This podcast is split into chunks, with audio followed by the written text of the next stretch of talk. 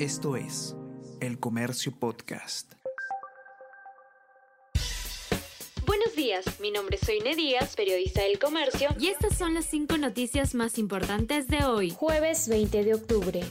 Castillo usa a la OEA para deslegitimar las investigaciones. El Ejecutivo pidió activar la Carta Democrática aduciendo que hay un golpe de Estado. El Consejo Permanente del Foro se reunirá hoy. El mandatario dio anoche un mensaje para volver a victimizarse y atacar a Fiscalía, Congreso y prensa. No explicó los casos de corrupción.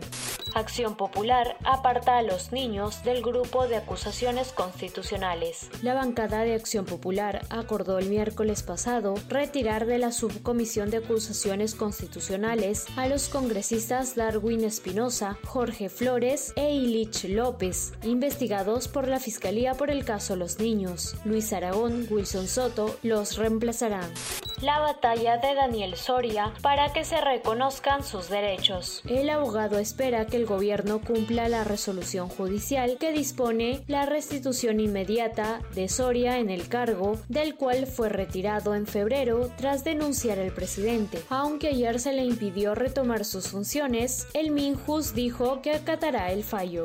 El Jurado Nacional de Elecciones valida elección como alcaldesa del INSE de Malka Schneiderman. Como se recuerda, la candidata Malka Schneiderman del partido liderado por el virtual alcalde de Lima había ganado los comicios del pasado 2 de octubre en dicha comuna. Sin embargo, el Jurado Especial de Elecciones de Lima Oeste 1 había declarado fundado el pedido de nulidad de las elecciones en el distrito del INSE por supuestas graves irregularidades en el desarrollo del proceso y por la vulneración de la normativa electoral y derechos fundamentales de carácter constitucional.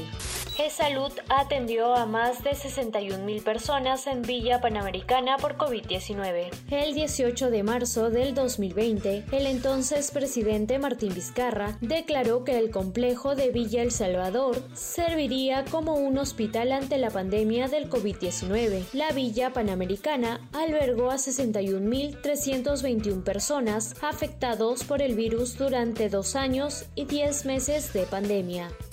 Esto es El Comercio Podcast.